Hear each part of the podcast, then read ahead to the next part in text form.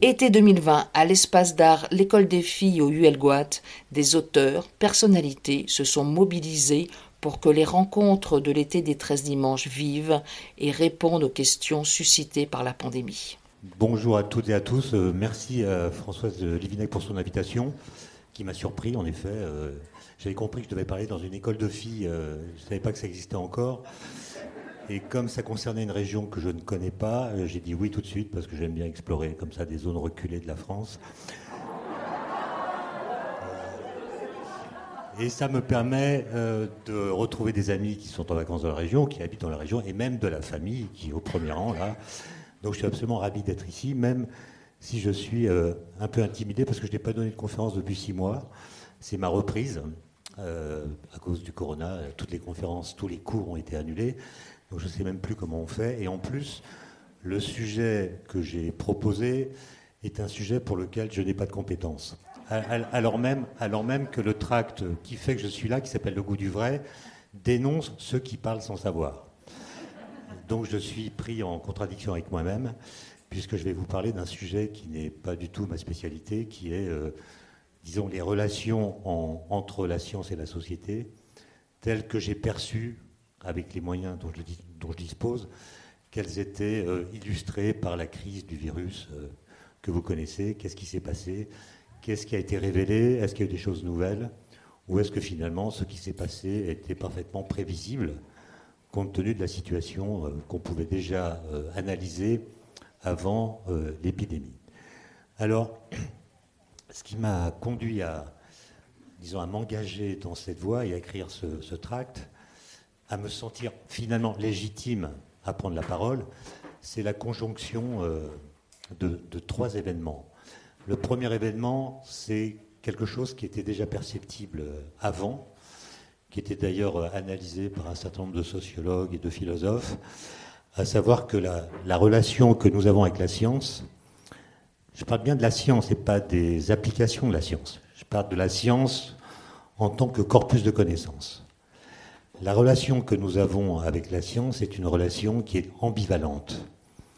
Alors il y a mille manières de, dire cette ambivalence, et comme j'ai peu de temps, je vais le faire d'une façon assez euh, caricaturale. En disant ceci, euh, la science en tant qu'idéalité, c'est-à-dire en tant que processus ou démarche de connaissance, qui a des méthodes particulières, qui se pose des questions très précises, cette science idéalisée si on peut dire, est le socle officiel de notre société. Je ne suis pas en train de dire que nous sommes gouvernés par la science. Si c'était le cas, ça se verrait dans la composition du gouvernement. Mais nous sommes gouvernés au nom de quelque chose qui a à voir avec la science. C'est-à-dire au nom d'une forme d'objectivité dont le modèle est scientifique. C'est-à-dire que quand il y a un débat, une discussion, nous ne sommes pas soumis euh, au jugement de prêtres idéologues ou, d'illuminés. Euh, nous mettons autour de la table des experts et nous attendons de leur discussion qu'elles produisent une forme d'objectivité. Pour le dire de façon encore plus caricaturale, euh, sur nos paquets de cigarettes, il est écrit Fumer tue. Alors que si on avait informé un ministre de la Santé du XVIIe siècle, par exemple, qu'il y a une corrélation, même une causalité entre le tabagisme et certains types de, cancers, on aurait écrit sur les paquets de cigarettes, ou le ministre en question aurait demandé qu'on écrive sur les paquets de cigarettes, non pas fumer tu, mais fumer compromet le salut de votre âme, ou bien fumer est un péché mortel. Ce qui veut dire qu'un discours scientifique qui porte sur la santé du corps a remplacé un discours théologique qui aurait porté sur le salut de l'âme. C'est en ce sens-là que je veux dire que la science est le socle officiel de notre société en remplacement de l'ancien socle qui était religieux. Mais voyez bien que ce, que je viens de dire est caricatural. Et l'ambivalence dont je parle, elle est liée au fait que ce que je viens de dire est caricatural. Parce que dans sa dimension non plus idéalisée, mais pratique, dans la façon dont nous vivons la science, euh, disons dans la vie quotidienne, on voit bien que celle-ci est marginalisée, ridiculisée, critiquée pour toutes sortes de raisons qui peuvent être euh, économiques, euh, écologiques, philosophiques et autres. il y a plus de mille manières de, voir cette situation, par exemple, de voir que la, diffusion des connaissances scientifiques dans la société, qui a été quand même très intense depuis quelques décennies, est d'un point de vue, du point de vue des résultats, un échec. Hein, c'est-à-dire euh, euh, la science est victime, si on peut dire, d'une méconnaissance effective.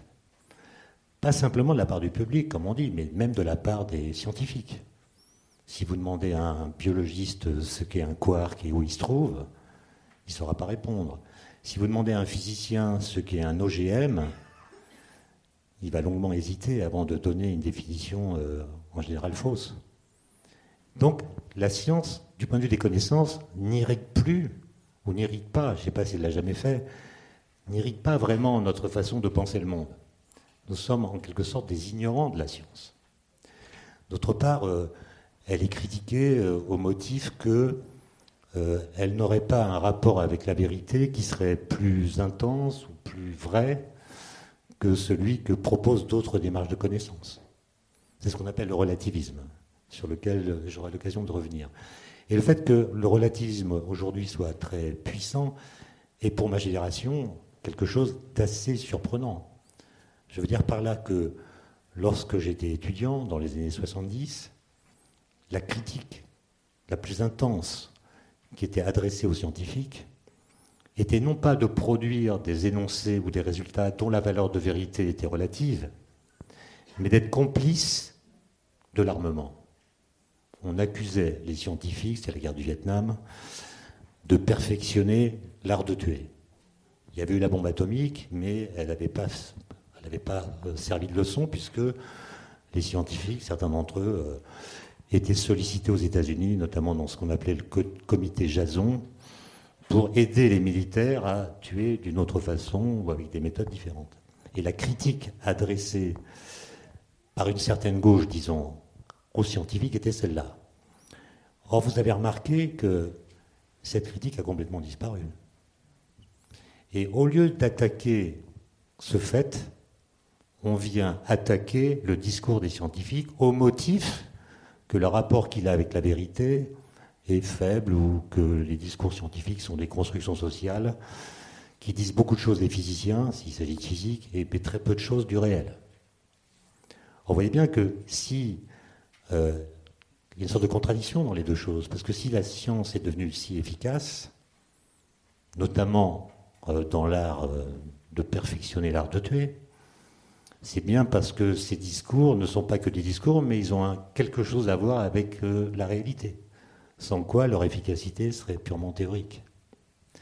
Et donc c'est tout cela qui m'a paru très bizarre, et on a vu pendant la crise du Covid que ce relativisme euh, était abondamment illustré par les prises de position des uns et des autres qui venaient euh, à la télévision dire ce qu'il fallait penser de ce qui était dit par les uns ou par les autres. Donc ça, c'est le premier fait qui, euh, en fait, illustre un phénomène qui a été largement commenté par les sociologues, notamment par l'un d'entre eux qui était plutôt philosophe d'ailleurs, qui s'appelle Bernard Williams, qui a montré que dans nos sociétés, il y a deux courants de pensée qui agissent, qui circulent, qui se, contredisent, mutuellement, qui devraient donc euh, se combattre et peut-être même euh, s'annihiler mutuellement, mais qui, au contraire, par un effet mécanique assez pervers, s'alimentent et se renforcent mutuellement. Le premier courant de pensée, c'est ce qu'on pourrait appeler le désir de véracité nos sociétés postmodernes sont constituées de personnes euh, éduquées, formées, informées, intelligentes, qui se méfient des discours qui font consensus.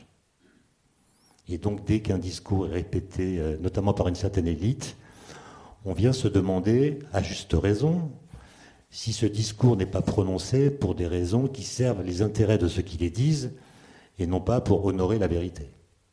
Et donc ce désir de véracité, euh, il est parfaitement légitime en démocratie, puisqu'il vient euh, exprimer le souci de ne pas être dupe.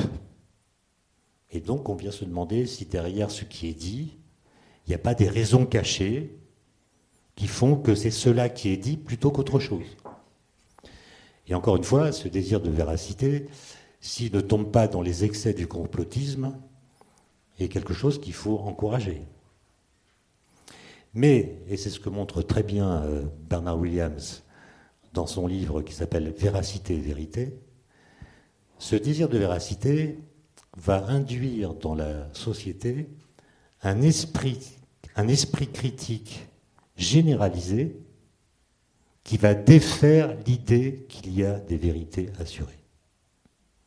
Et on arrive à ce paradoxe qui est que le désir de véracité aboutit au déni de vérité. Puisque dès qu'on tombe sur une vérité, on va aussitôt se demander si elle n'est pas contextuelle, instrumentalisée, éphémère, relative, culturelle, etc. Et donc, euh, on, était, avant la crise du Covid, dans cette situation. Euh, et euh, moi qui enseigne depuis pas mal de temps à des étudiants qui ont la même formation, je vois bien au fil des années comment cette tendance s'installe dans les esprits. et j'aurai l'occasion d'y revenir. Le deuxième événement, deuxième événement qui m'a poussé à, m'engager à défendre l'idée que si l'idée de vérité n'existe plus dans nos sociétés, même à titre seulement d'idéal, alors c'est le lien social qui est menacé, c'est la capacité d'exprimer ou de partager des sentiments, des connaissances, des compétences qui est quasiment mutilée. C'est un deuxième événement qui, lui, est purement anecdotique, il y a quelques mois, avant la crise du Covid, euh, France Culture avait organisé un, débat dans le grand amphithéâtre de la Sorbonne, qui est quand même le lieu symbolique de la transmission des savoirs. C'est quand même là que Bachelard euh, donnait ses cours. Euh, Et il y a eu un débat dont le sujet était le suivant La science dit-elle le vrai? J'étais là invité avec un ami sociologue et puis une philosophe, professeure émérite dans une grande université euh, parisienne. Et euh, elle a pris la parole en premier et a expliqué qu'il n'y avait pas de vérité scientifique, que toutes les vérités sont des constructions sociales, éphémères, que les scientifiques finalement remettent en cause le lundi matin ce qu'ils avaient pensé le vendredi soir, comme si les week-ends étaient des lieux de fulguration intellectuelle capables de remaniement doctrinaux hebdomadaires. Euh, bon, donc elle a expliqué les thèses, disons, ultra-relativistes. Et j'ai pris la parole ensuite pour lui dire, euh, c'est pas si net, parce que si on prend l'exemple de la physique, par exemple, il n'y a pas eu de révolution depuis 80 ans en physique. La théorie de la gravitation d'Einstein qu'on appelle la relativité générale a été publiée en 1915, et les gens qui font la cosmologie aujourd'hui l'utilisent. Mêmes équations. La mécanique quantique est apparue dans les années 20, elle a été remaniée, mais les principes fondamentaux sont restés les mêmes, alors même que, à l'époque où ces, théories ont été euh, formalisées, les données dont disposaient les physiciens étaient quasiment inexistante par rapport à celle qu'on a aujourd'hui. Quand Einstein écrit la relativité générale en 1915, on ne sait pas que l'univers est en expansion, on ne sait pas d'où vient que les étoiles brillent, c'est un mystère absolu. Euh, on n'a pas découvert encore les forces nucléaires qui expliquent ce phénomène. En guise d'objets célestes, on connaît les étoiles, les planètes, les météores, les comètes et c'est tout. On ne connaît pas les pulsars, les étoiles à neutrons, les trous noirs, etc. Et pareil pour la mécanique quantique. Quand elle est mise sur pied, on connaît le proton, l'électron, pas le neutron, pas les interactions nucléaires. Bref, on ne connaît rien. Et des jeunes physiciens découvrent les bons principes qui vont ensuite permettre de découvrir beaucoup d'autres choses. Et donc, des théories qui ont résisté pendant des décennies à l'accumulation de nouvelles données qui chacune pourrait les condamner, sont des théories qui disent quelque chose, non pas de la réalité. Je ne dis pas que les théories décrivent la réalité, mais leur efficacité ne peut se comprendre que si on imagine qu'elles ont quelque chose qui a à voir avec la réalité. Sinon, à chaque fois que nous constatons que les prédictions qu'elles font sont confirmées par les expériences, il faudrait crier au miracle. Et donc, le relativisme qui vient contester ces théories en disant qu'elles sont fragiles, contextuelles, disent des choses des physiciens mais pas de la nature, ce relativisme est en fait une théorie du miracle permanent. Et après que j'ai dit cela, et j'avais d'ailleurs ajouté qu'il y a quand même des vérités de science qui sont établies. Alors évidemment, il y, a des, il y a des vérités de science qui se révèlent fausses. Par exemple, au XIXe siècle, les physiciens croyaient à un éther luminifère emplissant l'espace qui servait de support à la propagation de la lumière. Ils y croyaient dur comme fer. Et puis, au début du XXe siècle, on a compris que l'éther n'existe pas. Donc, on s'était trompé. Cette vérité qu'on croyait vraie, entre guillemets, en fait, était fausse. Mais il y a d'autres vérités scientifiques qui demeurent vraies tout en exigeant d'être remaniées. Par exemple, une des questions qu'on pose en Europe tous les ans à des pays différents pour mesurer euh, l'évolution des connaissances scientifiques des populations, il y en a dix, dix questions, L'une de ces questions, c'est est-ce qu'il est vrai que la Terre tourne autour du Soleil? Et si on veut être considéré comme quelqu'un qui sait, il faut dire évidemment oui. Vous êtes d'accord? Je vois que quand même, il y a des. je suis inquiet tout d'un coup. Il faut répondre oui. Il faut répondre oui. Mais en fait, c'est faux. C'est-à-dire que la façon de dire cette vérité doit être modifiée par le fait que notre façon de comprendre la gravitation a été modifiée par Einstein. Parce que quand vous dites la Terre tourne autour du Soleil, vous sous-entendez que le Soleil occupe une position particulière qui constitue un référentiel spécifique, différent de celui de la Terre, alors que la relativité générale vous dit que tous les référentiels sont équivalents. Les lois physiques dans tous les référentiels doivent s'exprimer de la même façon. Et donc, la façon de bien dire cette vérité découverte par Copernic doit être modifiée. Elle doit être dite par un autre type de phrase qui respecte mieux ce que nous avons compris depuis que Copernic ou Galilée ont dit cette phrase. Donc, même si les vérités demeurent euh, éternelle en quelque sorte, la façon de les dire peut évoluer au gré des connaissances qui euh, remanient la bonne façon de les formuler. Et donc j'avais dit à cette dame, euh, professeur émérite, euh, je n'avais pas pris l'exemple de la Terre tourne au j'avais pris un exemple plus simple, la Terre est ronde. Je lui ai dit, le fait que la Terre est ronde, elle n'est pas sphérique. Hein. Je n'ai pas dit qu'elle était sphérique. Elle n'est pas parfaitement sphérique. Elle est ronde. C'est-à-dire, elle n'est pas plate. Ça, c'est comme un truc, euh, c'est pas un lundi matin euh, qu'on va changer d'avis sur cette réalité-là au prétexte d'un week-end agité. Et là, elle a dit, elle a dit comme ça spontanément, devant mille personnes qui étaient dans le grand amphi de la Sorbonne, elle a dit une phrase qui m'a qui m'a laissé euh, complètement interloqué, et mon collègue sociologue aussi. On a regardé le plafond sans savoir comment réagir. Elle a dit oui, mais on n'est pas à l'abri d'un nouvel Einstein qui nous montrera qu'elle est plate. Alors là, j'avoue,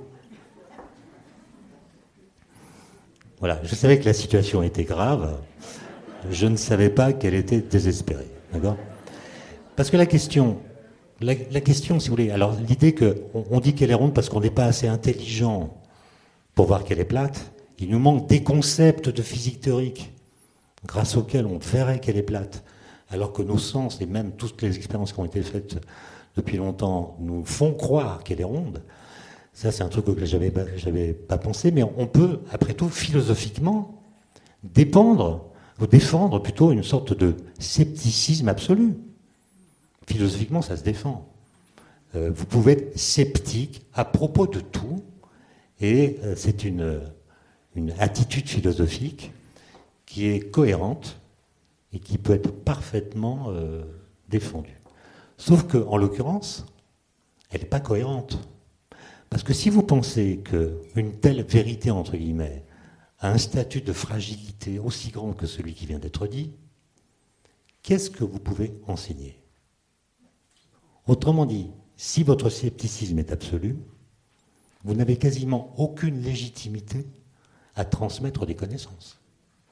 Et c'est donc cette contradiction-là qui m'avait choqué plutôt que le fait de penser que les vérités scientifiques sont tellement fragiles qu'aucune ne peut être considérée comme permanente.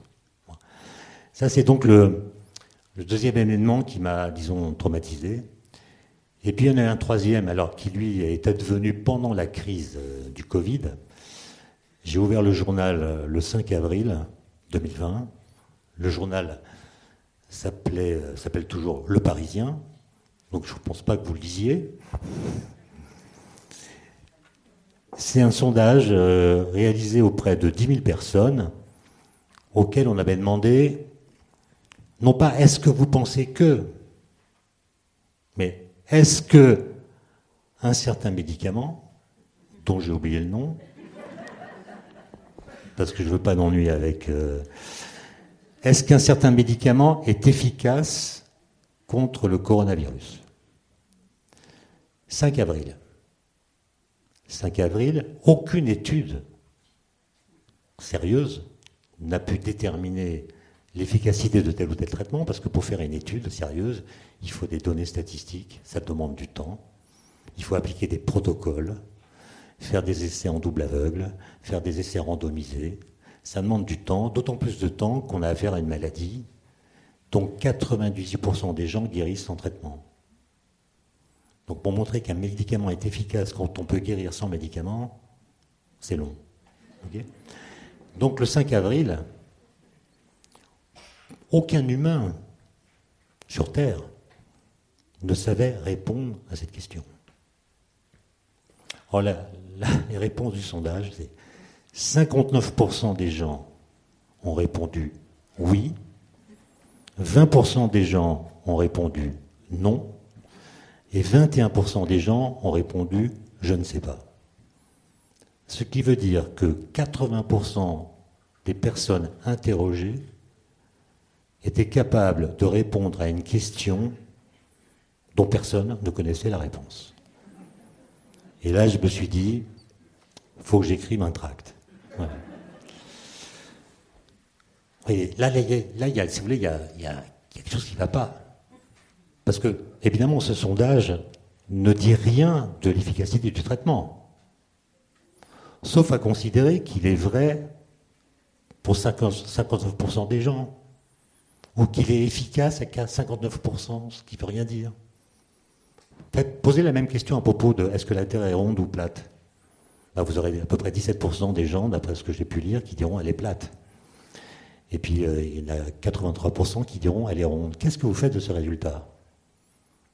Bah, Si vous êtes respectueux du résultat, vous direz que la Terre est ronde euh, sur 87% de sa surface.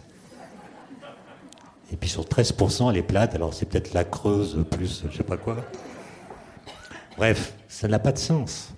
Donc ce sont des sondages qui disent beaucoup de choses des Français, mais rien du tout du traitement. Et j'ai vu qu'ils avaient recommencé, là il y a eu un sondage cette semaine. Est-ce que vous pensez qu'un vaccin sera disponible en 2021 Voilà. Donc, donc euh, euh, c'est ça qui m'a décidé à, écrire ce tract, en commençant par remarquer une chose que vous tous avez vue, en regardant la télévision, en écoutant les différents experts ou non-experts s'exprimer sur certaines questions, euh, notre rapport à la science, il est biaisé par toutes sortes, de, facteurs, de biais cognitifs, comme on les appelle, dont on est tous euh, les victimes. Euh, le mieux qu'on puisse espérer, c'est d'être conscient d'en être les victimes, parce que ça aide peut-être à s'en débarrasser, mais on n'arrive jamais à le faire complètement.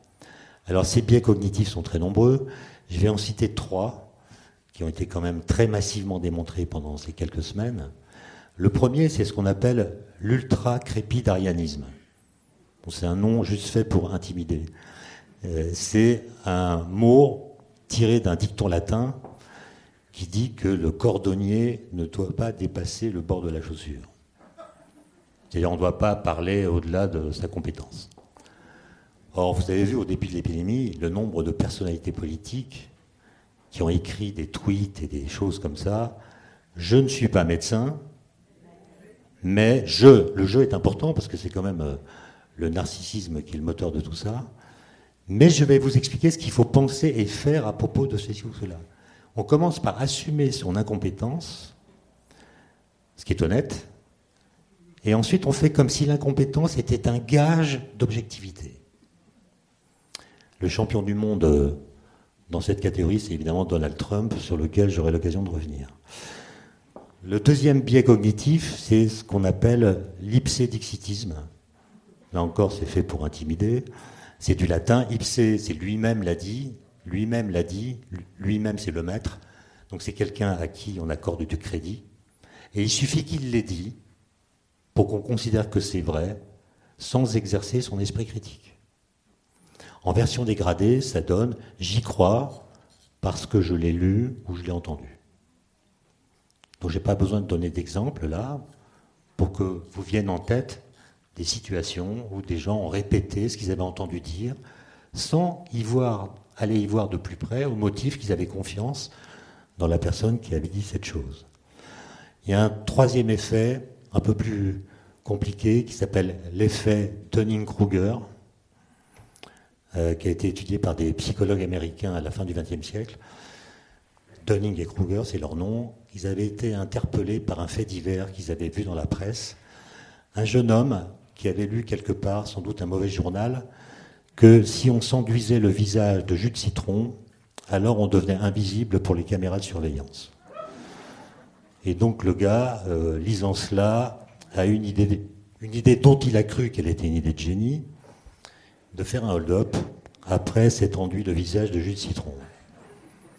Il s'est fait repérer de façon très nette par les caméras de surveillance. Il a été arrêté et ça a été l'objet d'articles dans la presse qu'ont lu euh, Dunning et Kruger qui se sont demandé mais comment c'est possible d'être, euh, d'avoir suffisamment d'assurance en étant aussi incompétent? Ils ont fait une enquête. Ils se sont rendus compte que les deux choses sont liées. C'est parce qu'on est incompétent qu'on a de l'assurance. Pour le dire autrement, pour se rendre compte de son incompétence, il faut être compétent. Et donc quand vous découvrez un nouveau sujet, vous avez l'impression, au départ, que vous êtes, que c'est facile, que c'est facile d'être euh, euh, capable de traiter de ce sujet. Par exemple, il y a beaucoup de Français qui estiment qu'ils pourraient être entraîneurs de l'équipe de France de football parce qu'ils ne savent pas à quel point c'est compliqué. Et donc, pour se rendre compte qu'on est incompétent, il faut travailler. Et à mesure qu'on travaille, on gagne en compétences et on se rend compte à la fin qu'en fait, on était incompétent. Et d'ailleurs, vous avez remarqué, les, les gens qui écrivaient des tweets je ne suis pas médecin, mais je, ne l'ont fait qu'au tout, dans les toutes premières semaines de l'épidémie. Ils ne le font plus. Parce qu'ils ont compris que cette affaire est diablement compliquée et qu'avant de parler à tort et à travers, il faut enquêter, se renseigner. Mais on a écouté ces gens parce que les scientifiques, ils sont honnêtes, euh, étaient des gens qui disaient je ne sais pas. Mais si à la télévision, en réponse à une question qui vous est posée, vous dites je ne sais pas, vous n'êtes plus réinvité. Et donc vous serez médiatiquement débordé par quelqu'un de moins compétent qui dira ce que beaucoup d'entre nous euh, ont envie d'entendre, puisqu'en régime de crise, on n'a pas envie d'être confronté à des incertitudes et on prête une oreille plus attentive à ceux qui ont des discours assurés. Et donc on donne une sorte de prime à ceux qui s'expriment le plus ou qui crient le plus fort. Il y a un troisième euh, coup de quatrième biais cognitif, c'est que nous avons tendance à demander à la science, quand elle devient très compliquée, très confuse, très prolifique, eh ben nous, lui demandons de se ranger sous la coupe de l'opinion. Et nous estimons que ce que nous appelons le bon sens est une arme suffisante pour la critiquer. Alors que la science, elle est née, en tout cas pour la partie euh, moderne, elle est née contre le bon sens, contre l'intuition. Bachelard disait faire de la science, c'est penser contre son cerveau. C'est-à-dire, c'est imposer à son cerveau des énoncés qui, lorsqu'ils sont entendus pour la première fois, vont faire réagir notre cerveau en, produisant des mécanismes de rejet. C'est-à-dire ce que nous entendons pense, nous paraît tellement absurde, tellement contraire à l'observation, que nous allons déclarer que c'est faux. Et donc pour accepter un énoncé scientifique, il faut faire un travail critique sur ce que notre cerveau produit en termes d'intuition, de préjugés, de choses évidentes, qui en fait ne résistent pas à la critique produite par les énoncés de science. Par exemple, si je vous dis, chose qu'on apprend, euh, je crois, en classe de première, et qu'on appelle le principe d'inertie, un corps qui n'est soumis à aucune force à un mouvement rectiligne et uniforme, c'est un des trois principes de base de la mécanique de Newton, c'est un énoncé qui ne correspond à aucune situation que nous ayons pu observer. Autrement dit, personne n'a jamais vu un mouvement inertiel. Personne n'a jamais vu ça. Tous les mouvements s'amortissent ou bien ne vont pas en ligne droite, enfin bref, on n'a jamais vu un mouvement inertiel. Et donc accepter ce principe-là, ça suppose d'accepter comme vérité une situation qui correspond à un phénomène que nous n'avons jamais observé. Or, à l'école, souvent, on nous l'apprend comme une sorte d'évidence physique, alors qu'il a fallu des siècles pour que, au XVIIe siècle, des gens comme Galilée et d'autres formalisent ce principe, alors que la physique d'Aristote, qui disait simplement pour être mu, il faut être mu par quelque chose. Donc, si un mouvement, c'est qu'il y a force, si la force s'annule, le mouvement s'arrête. Ça, c'est ce que nous montre l'expérience quotidienne. Et Galilée dit non, si la force s'annule, le mouvement continue indéfiniment en ligne droite. On n'a jamais vu ça. Et ça peut même aller très loin. Euh, au XIXe siècle, on comprend qu'il y a de la gravitation partout. Et donc, euh, qu'est-ce qu'on fait de ce principe? S'il y a de la gravitation partout, où qu'on soit dans l'univers, un corps va subir au moins une force qui est son poids. C'est-à-dire l'action de la gravitation sur lui du fait qu'il a une masse. Donc il n'existe aucun endroit dans l'univers où les corps ne soient soumis à aucune force. Et un jeune homme qui s'appelle Einstein, début du XXe siècle, fait cette remarque euh, assez saisissante qui va d'ailleurs bouleverser sa façon de comprendre la gravitation. Il dit bah, si le principe d'inertie est un principe euh, vrai, dès lors qu'il n'est actuel en aucun endroit de l'univers, s'il n'y a aucun endroit de l'univers où ce principe soit directement incarné. ça veut dire que c'est un principe métaphysique, ça veut dire que la physique est construite sur du sable. Ou bien dit-il, ou bien dit-il, c'est peut-être que la gravitation n'est pas une force. Et si la gravitation n'est pas une force, ça veut dire qu'un corps qui est soumis à la gravitation peut avoir un mouvement inertiel puisque la gravitation n'est pas une force. Et ça, c'est ce qui va démontrer par la, théorie de 1915, la relativité générale, où la gravitation est une déformation de l'espace-temps, et les objets qui subissent la gravitation, en fait, ont un mouvement inertiel dans un espace-temps qui est courbé. Ce qui n'est pas la même histoire. Et donc, euh, voilà, tout ça ensemble euh, voilà, a montré que, que vraiment, le rapport que nous avons avec la science est extrêmement ambivalent. Euh, Ça a montré aussi qu'il y a un conflit entre plusieurs temporalités. Il y a une différence entre la recherche et la science. La science, c'est un corpus de connaissances qui sont des réponses à des questions bien posées qu'on considère comme réglées. Il y a des questions sur lesquelles on ne revient plus. Par exemple, est-ce que l'atome existe? L'affaire est tranchée. Alors, ça veut pas dire qu'on comprenne tout de l'atome, mais son existence bénéficie d'arguments, de preuves tellement nombreuses que personne n'ose poser la question de savoir si l'atome existe. L'affaire est tranchée. Par contre, si on fait de la recherche, c'est parce qu'il y a des questions que nous nous posons dont nous n'avons pas la réponse. Et à propos de ces réponses, tant qu'elles ne sont pas découvertes, ben, c'est le doute qui s'impose. On doit répondre, on ne sait pas, on peut émettre des hypothèses, on peut même euh, circonscrire les possibilités qu'elles fonctionnent ou non, mais tant qu'on n'a pas la preuve, on ne sait pas. Et à mon avis, le public euh, a l'impression que le rapport entre la science, la recherche et la vérité est extrêmement confus. Et c'est normal, parce que ce rapport, il est dialectique. La science, elle est constituée de, connaissances qui ne sont pas absolument vraies, mais qui sont, comme je l'ai dit, les bonnes réponses à des questions bien posées. Et elle bénéficie d'un coefficient de certitude assez fort. Et donc la science a à voir avec la vérité, au sens où c'est bien elle qu'elle vise et qu'elle prétend éventuellement, sur certains sujets, pouvoir atteindre. Alors que la recherche, comme je l'ai dit, ne sait pas répondre aux questions qu'elle se pose, et donc elle a à voir avec le doute. Et quand on n'a pas cette distinction en tête, on a l'impression, vu de l'extérieur, que la situation est très confuse, on a du mal à suivre. Est-ce que les scientifiques disent la vérité? Est-ce que, au contraire, ils doutent? Et ce, que je crains, c'est que le spectacle qu'ont montré certains scientifiques qui passaient à la télévision, c'est que finalement, euh, la science est le lieu des engueulades, les gens ne sont pas d'accord entre eux, et à la fin, euh, c'est la confusion qui règne. Et je pense que là, il y a une sorte de, de biais qui vient du fait qu'on a laissé croire que, que la science ou la recherche même, c'était une affaire de déclaration individuelle.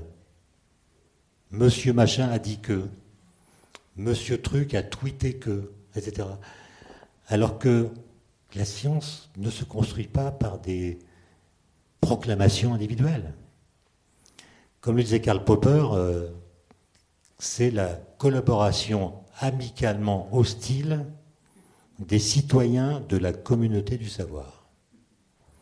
C'est-à-dire que quand une, question est posée, il y a des tentatives qui sont menées pour tenter d'y répondre, les gens ne sont pas d'accord, s'engueulent effectivement, se disputent, et puis à la fin, et ça peut prendre beaucoup de temps, on arrive à faire parler un bout du réel, de telle sorte que la réponse à la question posée fait consensus et les disputes cessent. Et à vrai dire, quand le confinement a commencé, j'étais moi plutôt excité en me disant tiens, on a une occasion unique là de montrer comment ça marche la recherche. C'est-à-dire, on va pouvoir tous les soirs euh, expliquer ce que c'est qu'un protocole, comment est-ce qu'on teste un médicament, c'est quoi un virus, c'est quoi un virus? Qui sait ce que c'est qu'un virus? C'est quoi un rétrovirus? C'est quoi un anticorps? On aurait pu faire de la pédagogie. Et plutôt que de tenter de savoir euh, qui a raison à propos de questions qui n'étaient pas encore résolues, en profiter pour faire de la pédagogie. Et j'y ai cru, moi. J'ai cru qu'on allait pouvoir en direct expliquer comment les chercheurs travaillent. Et eh ben, c'est pas ce qu'on a fait. Euh, à ma connaissance, il n'y a pas de personnalité politique qui se soit rendue à l'Institut Pasteur. Par contre, il y en a une qui a pris un hélicoptère ou un avion pour aller voir un médecin. C'est quand même très bizarre. Voilà, c'est très très bizarre. Et au bout d'une semaine, j'ai compris que cette occasion unique qui nous était donnée était perdue et qu'on avait donc euh, rater la possibilité de faire de la pédagogie de ce que c'est que la méthode scientifique. Et qu'on ne vienne pas me dire que c'était impossible, puisqu'il y a des pays qui l'ont fait. L'Allemagne l'a fait. Et Angela Merkel, dans ses conférences de presse, faisait des cours sur ce qu'on savait, sur ce qu'on ne savait pas.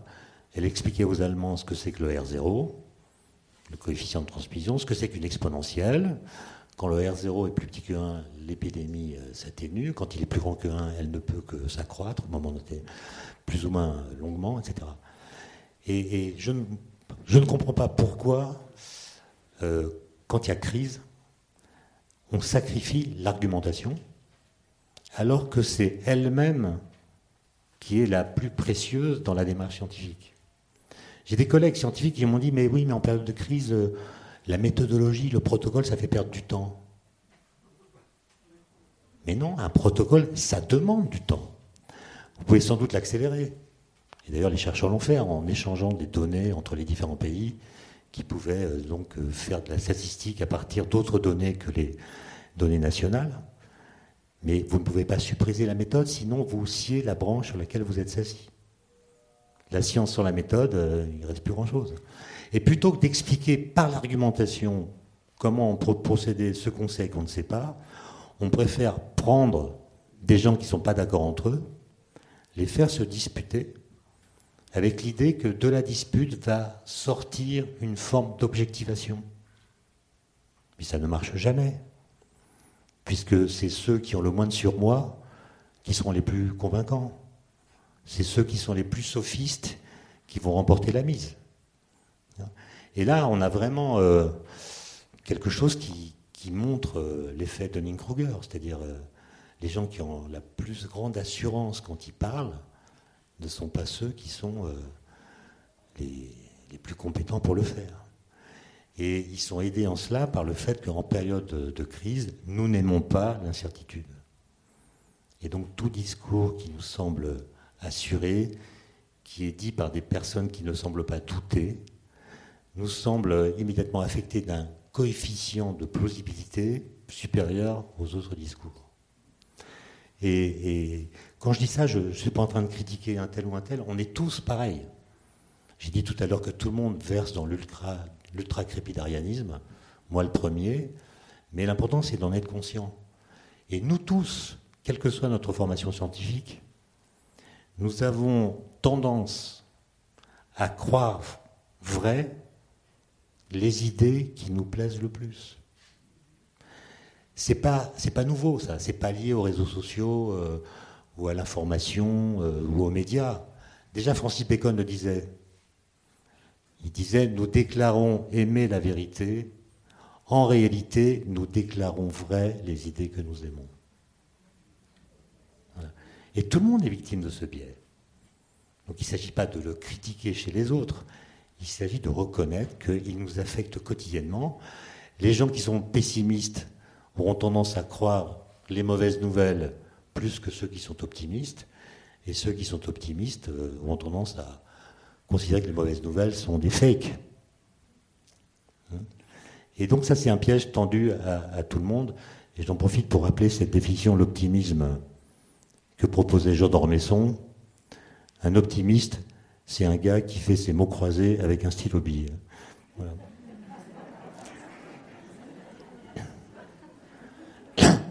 Alors maintenant, j'en viens, euh, pour finir, à ce fameux, relativisme philosophique qui consiste à dire euh, euh, tout se vaut. Voilà, toutes les formes de discours sont équivalentes qui est quand même l'instrument rêvé qui peut servir de caution pour la paresse intellectuelle. Parce que si la science n'a pas un accès à la vérité plus fort que les autres démarches de connaissance, mais pourquoi l'apprendre?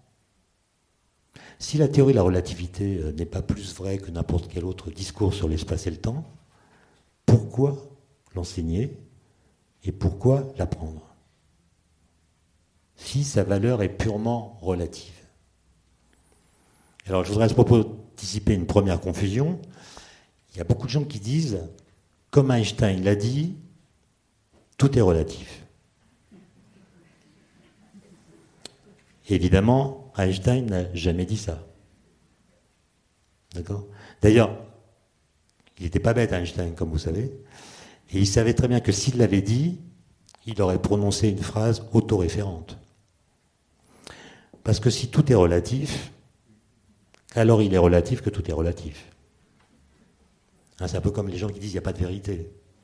Ouais, ben, s'il n'y a pas de vérité, quand tu dis qu'il n'y a pas de vérité, tu dis un truc qui n'est pas vrai. Donc euh, voilà, ça se mord la queue. Le message contredit la phrase contredit le message qu'elle porte. Et d'ailleurs, Einstein lui-même, en 1933, il a regretté que sa théorie s'appelle la théorie de la relativité. Pourquoi? Parce que la théorie dite de la relativité est une théorie de l'absolu. C'est-à-dire, c'est une théorie qui précise ce qui ne change pas en termes de grandeur physique quand on change de référentiel. Parmi ces choses qui ne changent pas ne figurent ni l'espace ni le temps, qui eux, du coup, sont relatifs. Mais il y a d'autres grandeurs, comme euh, la vitesse de la lumière, par exemple, qui sont les mêmes dans tous les référentiels. Donc la théorie de la relativité est une théorie qui exhibe les grandeurs absolues de l'univers. Et un des trucs assez bizarres, c'est que la relativité a servi de caution scientifique pour le relativisme philosophique. Comme si elle avait distillé l'idée que tout est relatif, justement. Ce qu'elle n'a pas fait. Et donc, dans mon propos là, j'ai laissé entendre que je critiquais le relativisme. Et en fait, c'est pas vrai. Parce que j'en distingue deux. C'est un peu comme le cholestérol. Il y a le bon et le mauvais. Moi, je critique le mauvais et je m'intéresse au bon. Quel est le mauvais? Non, on va commencer par le bon. le bon relativisme. C'est celui qui a été d'ailleurs euh, étudié, proposé, argumenté par des historiens, par des sociologues des sciences, qui ont remarqué que la vraie histoire des sciences ne s'est jamais déroulée comme on la raconte. C'est toujours beaucoup plus compliqué, les relations entre les chercheurs euh, sont parfois compliquées. Il y a des haines personnelles, il y a des psychologies, il y a des contextes culturels, il y a des situations, il y a des facteurs économiques même, qui font que telles ou telles idées sont davantage promues que d'autres.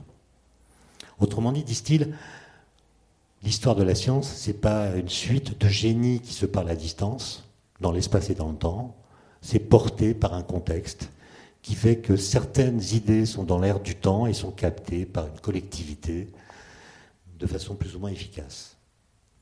Cette façon de voir l'histoire des sciences me semble juste.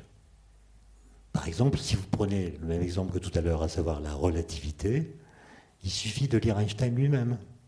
Vous savez qu'après avoir fait ses études d'ingénieur à, Zurich, il n'a pas trouvé de poste à l'université, parce qu'il n'avait pas de lettre de recommandation de ses professeurs qui le jugeaient trop autonome dans sa façon de résoudre les problèmes. Et donc il a dû accepter un poste d'ingénieur euh, à l'Office des brevets de Berne. Et entre 1901 et 1905, année où il écrit La relativité restreinte, il travaillait toute la journée à examiner des brevets qui étaient déposés par des ingénieurs euh, suisses ou allemands qui essayaient de trouver des méthodes électromagnétiques pour synchroniser les horloges à distance les gens prenaient le train, etc. Et on voulait unifier l'heure. Et pour ça, il fallait, trouver des, mécanismes permettant d'unifier l'heure sur un territoire. Il est 7 heures ici, comment garantir qu'il est 7 heures à Marseille il s'était rendu compte, en regardant ses brevets, qu'il y avait un truc qui n'allait pas dans l'interprétation qu'on faisait à l'époque de l'électromagnétisme. Et donc il est le premier à dire que s'il n'avait pas travaillé au bureau des brevets dans ce contexte particulier, il n'aurait pas trouvé la théorie de la relativité. il n'était pas tout seul, hein. il, avait, 27 collègues. Hein. donc il ne suffit pas que ça soit dans l'air du temps pour que tout le monde s'en aperçoive. Hein. Donc le génie d'Einstein a joué. Mais il y a eu, disons, une combinaison entre son génie personnel et puis un contexte que lui a su lire d'une certaine façon. Et oublier le contexte, c'est ne pas rendre justice à la façon dont la théorie de la relativité est née historiquement. Donc ça, c'est le bon relativisme. Le mauvais, c'est celui qui dirait la théorie de la relativité ne pourra jamais s'émanciper du contexte de son apparition. C'est-à-dire que sa valeur de vérité, si vous me permettez cette expression, demeurera éternellement liée à la situation culturelle, locale, contextuelle qui lui a permis d'advenir. Autrement dit, elle n'a aucune valeur universelle. Et c'est ça que personnellement je conteste, puisqu'aujourd'hui, la théorie de la relativité, comme théorie de l'espace et du temps, a une validité beaucoup plus éprouvée qu'elle ne pouvait l'être en 1905. Ce qui permet d'ailleurs de montrer que la science euh, n'a pas vocation à être démocratique. Je sais que je peux choquer en disant cela, mais elle n'est pas démocratique. Si on avait demandé aux physiciens en 1905 de voter pour ou contre la relativité, ils auraient voté non, on est contre. D'autant plus qu'ils ne la connaissaient pas. Donc ils auraient, répondu comme les Français euh, ont répondu aux Parisiens. Je ne sais pas ce que c'est, mais je suis contre. Hein? Au passage, c'est moi qui vous pose la question, parce que je n'ai pas la réponse. Comment expliquez-vous qu'il puisse y avoir une telle décorrélation entre la militance et la compétence Je pose la question parce que je ne sais pas y répondre. Il y a quelques mois, il y a, eu les manifestations des jeunes pour le climat. Très bien, moi je suis. Voilà. Donc euh, ils sont passés près de chez moi à Paris et je suis allé voir la manifestation. Il n'y avait que des jeunes, très jeunes. Et j'en ai pris une dizaine, et je leur ai dit, euh, si vous acceptez euh, de discuter avec moi, euh, je vous offre un café. Il y en a un qui m'a dit, est-ce que ça peut être une limonade? J'ai dit, oui. j'en ai pris dix. Il y avait trois élèves de terminale, trois élèves, trois étudiants en, en licence de physique, et puis les autres étaient des élèves de Sciences Po. Et donc je leur ai demandé pourquoi vous manifestez. Ils m'ont expliqué le climat, c'est notre génération, etc. Et évidemment, j'ai applaudi. Si j'avais leur âge, euh, j'aurais manifesté de la même façon. On a sympathisé, et à la fin, je leur ai demandé, euh, au fait, euh, c'est quoi l'effet de serre? D'où vient que l'activité humaine augmente les températures? On émet du CO2, mais du CO2 il y en a plein l'atmosphère, euh, les volcans en émettent. Euh. enfin, j'ai fait mon petit Claude Allègre. D'où vient que ça réchauffe? En quoi l'activité humaine peut-elle contribuer à l'élévation des températures, sachant que l'excédent de gaz carbonique qu'on émet dans l'atmosphère est, est, très faible par rapport à celui qui est là naturellement? Là, aucun n'a su répondre. Ce qui n'est pas gênant pour eux, parce qu'ils sont jeunes, ils ont le temps d'apprendre. Mais imaginez qu'ils tombent sous la main d'un climato-sceptique. Ils vont se faire retourner comme des crêpes, si vous me passez l'expression, compte tenu du lieu où nous nous trouvons. Ils vont se faire retourner comme des crêpes. Autrement dit, une militance qui est décorée de la compétence devient extrêmement fragile parce qu'elle peut être retournée. il ne s'agit pas de se moquer, parce qu'on est tous comme ça. Moi, sur les OGM, je suis incompétent. Je peux me faire balader par n'importe qui. Par des gens qui sont pour, par des gens qui sont contre. S'ils ont du bagou, euh, ils peuvent m'avoir. Mais oui, le problème des connaissances qui sont répandues de façon quasi universelle, à savoir la Terre est ronde. Tout le monde sait que la Terre est ronde. Mais si vous tombez un jour sur un platiste, il y en a quelques-uns, regardez leur site web. Ils ont des centaines d'arguments. Et vous vous dites, mais euh, s'il y a 100 arguments, euh, ils ne sont peut-être pas tous vrais, mais il y en a au moins un qui est vrai, et ça suffit pour démontrer qu'elle est plate. En fait, très peu parmi nous sont capables de dire comment on a su que la Terre est ronde. À quelle époque Avec quels arguments Quelles mesures Quelles observations? Personne ne sait. 30% de mes étudiants qui sont dans une école d'ingénieurs, donc qui ont fait de la science depuis euh, leur plus jeune âge, pensent que c'est Galilée qui a démontré que la Terre est ronde. Donc il pense que Magellan est parti sur une terre plate dans la terreur de tomber par-dessus bord. Ça veut dire qu'on peut avoir des connaissances sans avoir une bonne connaissance de ces connaissances. Ça veut dire que ces connaissances, on les traite un peu comme des croyances. On les distille comme si elles étaient des arguments d'autorité. Et donc, vous voyez, la science, elle n'est pas démocratique, ce n'est pas une affaire de vote. Euh, on n'a pas décidé de l'existence du boson de Higgs par référendum, mais c'est une affaire républicaine. Républicaine, c'est-à-dire c'est une affaire publique. Et si on veut pouvoir fabriquer un monde commun, il faut que les vérités ne se sectorisent pas trop. On a le droit évidemment de ne pas être d'accord, mais si on n'est pas capable d'échanger des connaissances, des sentiments, des émotions, des appréciations, des jugements, on va communautariser la société et on se mettra dans une situation où il sera impossible de pratiquer ce que Paul Valéry appelait la politesse de l'esprit. La politesse de l'esprit, c'est ça qui fait société. C'est-à-dire, je dois pouvoir expliquer à n'importe qui dans la société ce que je fais, ce que je pense, et lui-même devra pouvoir faire la même chose vis-à-vis de moi.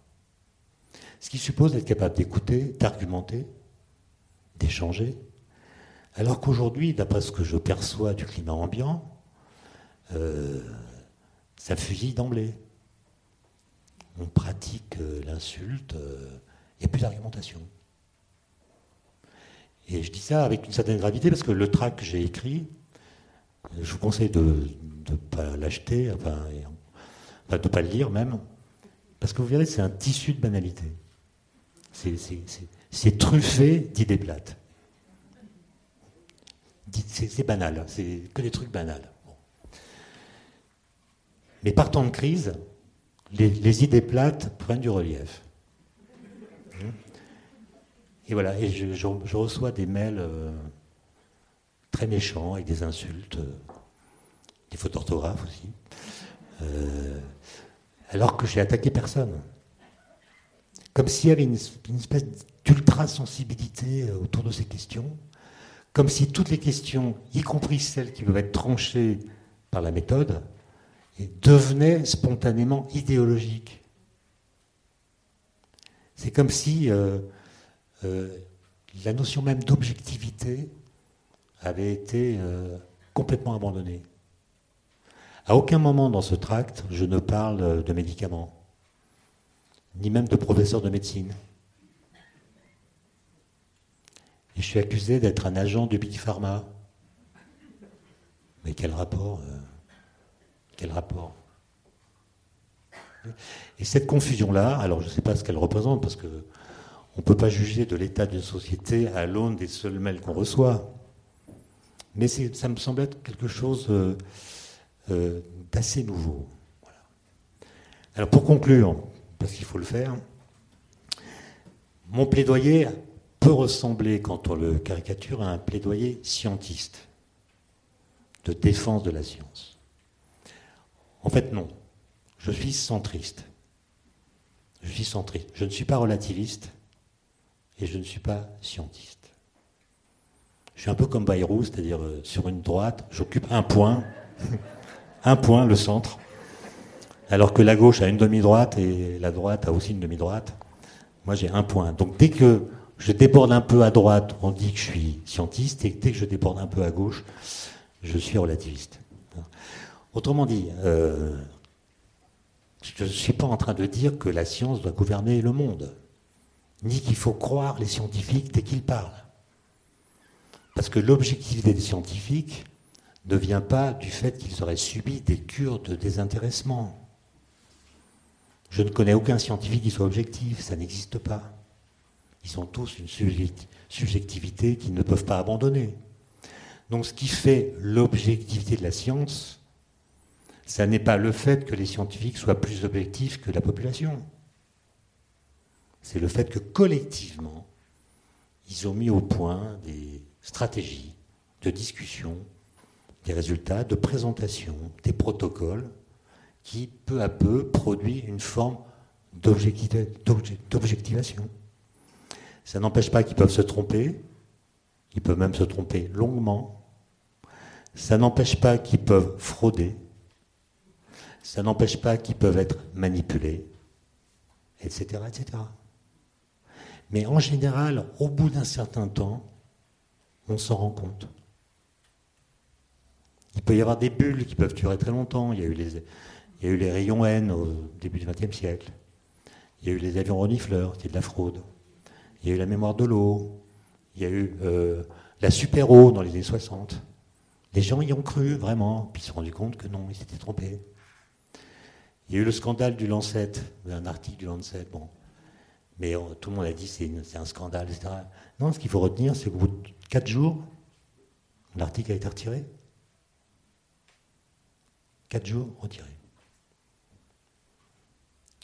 La revue s'est excusée, ils ont été victimes d'une fraude, euh, qui d'ailleurs ne changeait pas les conclusions de l'article. Voilà. Euh, quand quelqu'un a dit une bêtise à la radio, est-ce qu'il revient une semaine plus tard, plus tard pour dire je me suis trompé? Donc c'est ça la différence. Et pour conclure, je pense qu'on a tout à fait raison d'interroger la science, notamment la science moderne, celle qui naît avec Galilée. Parce que l'idée qui va germer à partir de la révolution galiléenne, c'est que l'homme est un être d'antinature. Quand Galilée écrit La nature est un livre écrit en langage mathématique, qu'on peut comprendre grâce à des lois qui s'expriment mathématiquement, il a été compris par la suite comme étant quelqu'un qui dit bah, finalement il y a la nature qui n'est pas nous, et puis il y a nous qui sommes des êtres transcendants par rapport à la nature. C'est repris par Descartes comme maître et possesseur. Bref, il y a nous et la nature, il y a une séparation, qui est la grande invention de l'Occident. Et c'est cette séparation qui a permis à la science d'être efficace. Mais là où on s'est trompé, c'est que nous sommes sans doute les seules espèces vivantes à être capables de découvrir les lois de la nature, mais ça ne fait pas pour autant de nous des êtres d'antinature quand je dis anti-nature, je ne veux pas dire qu'on est contre la nature. Je veux dire qu'on pense lui être, euh, être capable de s'émanciper de ses lois, de ses réactions éventuellement. Et la crise du Covid a bien montré ça. On n'est pas des êtres d'anti-nature. À un moment où certains, les post-humanistes, nous expliquaient qu'on allait pouvoir se débarrasser rapidement grâce à la technologie des soucis liés à la matérialité du corps, il y a un petit virus de 10 nanomètres de diamètre qui vient nous rappeler à notre socle biologique. D'accord? Donc nous sommes capables de découvrir les lois de la nature sans que cela fasse de nous des êtres d'anti-nature. Et dernier message, il ne faut pas confondre la science, à mon avis, en tant que corpus de connaissances et les applications qu'on peut faire grâce à elle. Et pour terminer, je citerai euh, la conclusion d'une conférence d'Einstein qu'il a donnée en 1935 à Princeton, à l'Institut de théologie. La conférence portait sur la responsabilité du scientifique. C'était avant que Einstein ait entendu parler de bombe atomique. Et Einstein dit, à la fin de sa conférence, la science permet de comprendre ce qui est. C'est du moins ce que lui pensait. Mais, disait-il, il n'existe aucun chemin qui permette de passer de la connaissance de ce qui est à la connaissance de ce qui doit être.